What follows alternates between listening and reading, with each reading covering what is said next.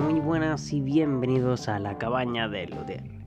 Mi nombre es Bael de Ginés y como ya dijimos en el capítulo anterior, esta semana nos toca hablar de tapas de guitarra.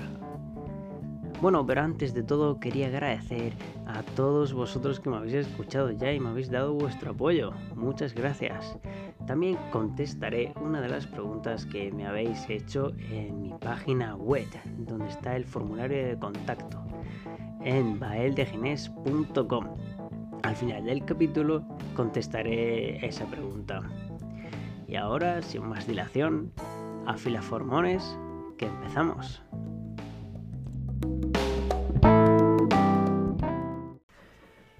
Bueno, pues hoy nos toca hablar de tapas de guitarra. Pero lo más importante, ¿qué es la tapa en una guitarra? La tapa es esa parte delantera de la guitarra que tiene un orificio, al que nosotros denominamos boca. Normalmente lleva a su alrededor una especie de cenefa, puede ser más o menos elaborada, a la que la llamamos roseta.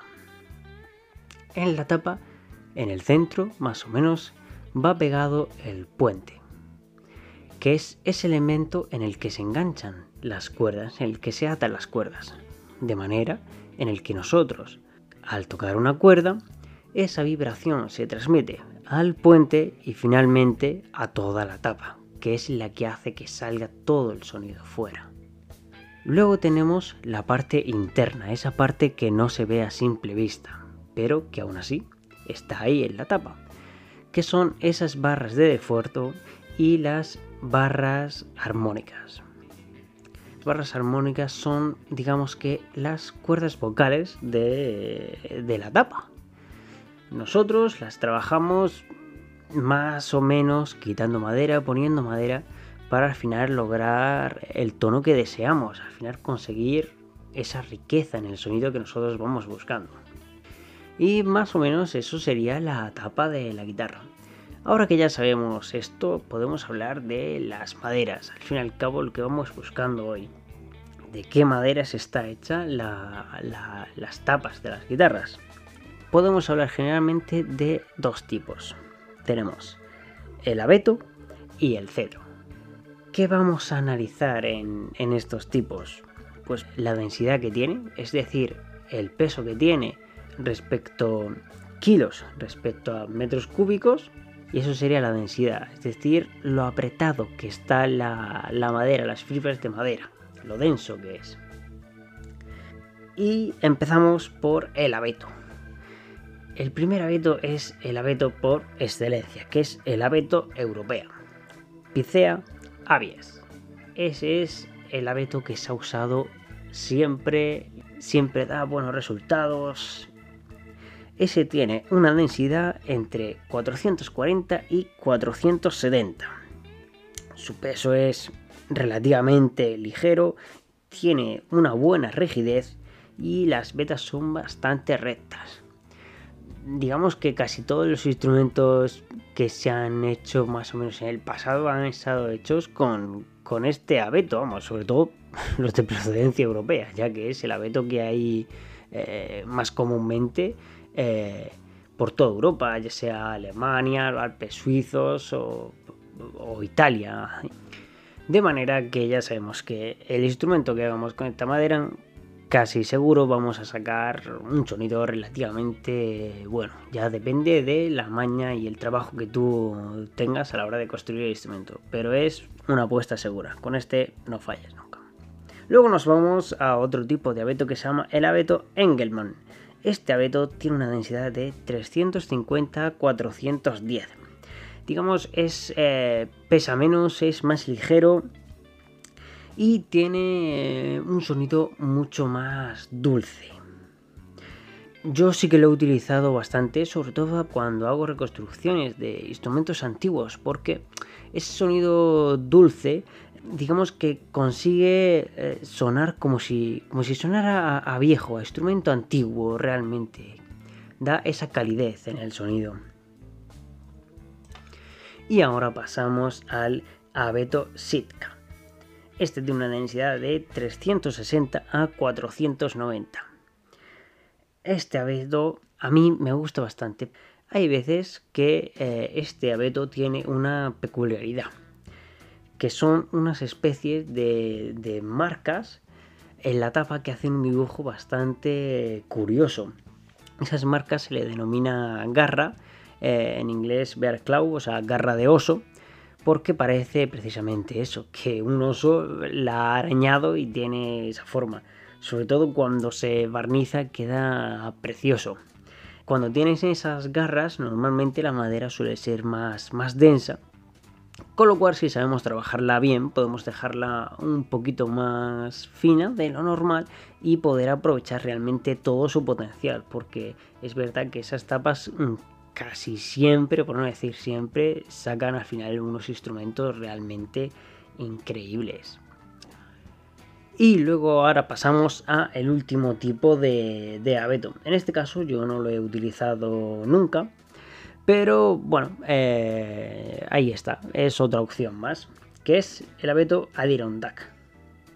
Este eh, es más denso, de hecho tiene un peso más elevado. Se utiliza incluso para hacer sillas, muebles, porque es, es más pesado, es más denso. Digamos que es mucho más rígido y bueno, el sonido se comporta que cuando es más rígido pues viaja más velozmente, ¿no? Sobre todo mm, hace que, los agudos eh, suenen más. Estas guitarras que hacen con este tipo de madera al final tienen un sonido más potente, no más rico en armónicos con más brillos, sino que sacan más, más potencia de sonido y normalmente se utiliza en, bueno, normalmente casi siempre se utiliza en guitarras acústicas. Eh, no he visto ninguna guitarra clásica hecha con este tipo de madera, ya que claro, las cuerdas no tienen tanta tensión y al final no se podría aprovechar. Quedaría una guitarra un poco sorda, baja de sonido, porque para mover esta madera tan rígida le costaría más. Y bueno, esos son más o menos los cuatro tipos de, abeto que, hay. Y ahora nos vamos a centrar en el cedro rojo. El cedro tiene una densidad de 330 a 390, es decir, es más ligero que, el abeto y por lo tanto tiene un sonido bastante más cálido. A mí me gusta bastante el cedro. El cedro tiene la particularidad que alcanza su, máximo esplendor sonoro, por así llamarlo, más rápido que el abeto. Por eso siempre está la pelea esa entre qué suena mejor, abeto o cedro. Eh, y siempre se ha dicho, y de hecho yo lo he podido comprobar, que cuando tú haces una guitarra de, de abeto, hasta que no pasa 4 o 5 años, si es tocada bien, no alcanza realmente su, madurez sonora, ¿no? no alcanza su máximo esplendor. Cosa que el cedro, prácticamente una vez que está hecha, ya tiene su máximo esplendor. También dicen que el abeto eh, siempre va mejorando con el tiempo y al final con el paso de muchos años sonará mejor que el cedro. La verdad es que no sé qué decir, yo he visto de todo, unas guitarras que sonaban mejor, otras peor, y no puedo corroborar que eso sea 100% cierto. Pero bueno, ahí está el, el, mito, y supuestamente es así, pero bueno, lo dejamos ahí como un mito. Y finalmente tenemos otra madera más extra que se ha colado por aquí, que sería la, la secuoya. La secuoya es ese árbol que es tremendamente alto y la verdad es que sorprende. No sé si habéis tenido la ocasión de verlo eh, alguna vez en, persona, pero es un árbol que puede medir casi 100 metros de altura. Y si vais con amigos o algo de eso, eh, intentar abrazarlo porque su, su diámetro es grandísimo. Puede tener hasta 8 metros de diámetro. Eh, creo recordar alguna foto que me suena haber visto, alguna foto antigua en la que había un coche metido dentro del tronco y todo, o sea, como si fuera una carretera pasando por debajo de un tronco. Eh, es realmente increíble este árbol, muy grande, enorme. ¿Qué densidad tiene este árbol? Tiene entre 350 y 450, es decir, estaría en el rango entre el cedro y el abeto. Y tiene un sonido bastante cálido, al fin y al cabo este árbol es como una mezcla entre abeto y cedro, podríamos decir. No se adapta tan rápido como el cedro, pero más rápido que el abeto. La verdad es que eh, es una madera que a mí me parece bastante chula, también es bastante escasa y bastante cara. Pero bueno, a mí me gustaría, a mí sí que me gustaría hacer una guitarra de, esta madera y realmente probarla, ¿no? A ver qué, tal suena. Y bueno, eh, también hay algunas otras maderas, pero sobre todo se utilizan ya en guitarras acústicas más que nada por el tipo de cuerdas y porque no se le puede sacar el mayor rendimiento a una con guitarras de nylon, por ejemplo. Eh, se utiliza también la caoba para las guitarras acústicas, eh, la acacia, la madera de coa, pero esas las dejamos aparte porque eh, suele ser una minoría ¿no? en comparación con las dos grandes maderas que son el abeto y el cedro. Y bueno, esto ha sido todo hemos hablado sobre las maderas y la siguiente semana, bueno, pues tendremos nuevas novedades. Qué redundancia, nuevas novedades. Bueno, y ahora vamos a la parte final del capítulo. En esta parte iba a contar algunas de las preguntas que me han hecho. Bueno, en realidad solo me han hecho una pregunta, pero voy a, contestarla.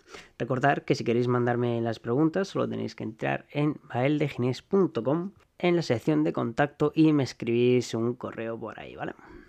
Bueno, la pregunta me la ha hecho Claudia Bernabeu y me preguntaba si podía contar un poco sobre mí, de mi experiencia y qué es lo que hago.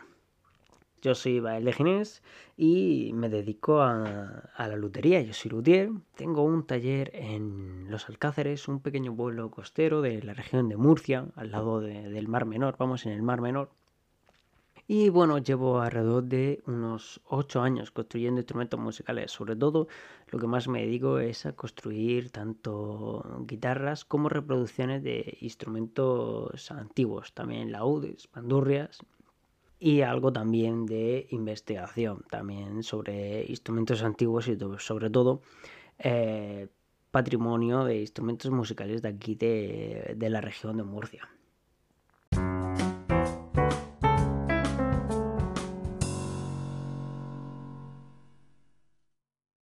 Esto ha sido todo por esta semana y nos vemos la próxima. Así que preparad vuestras herramientas, afilar vuestros formones y nos vemos en el próximo episodio.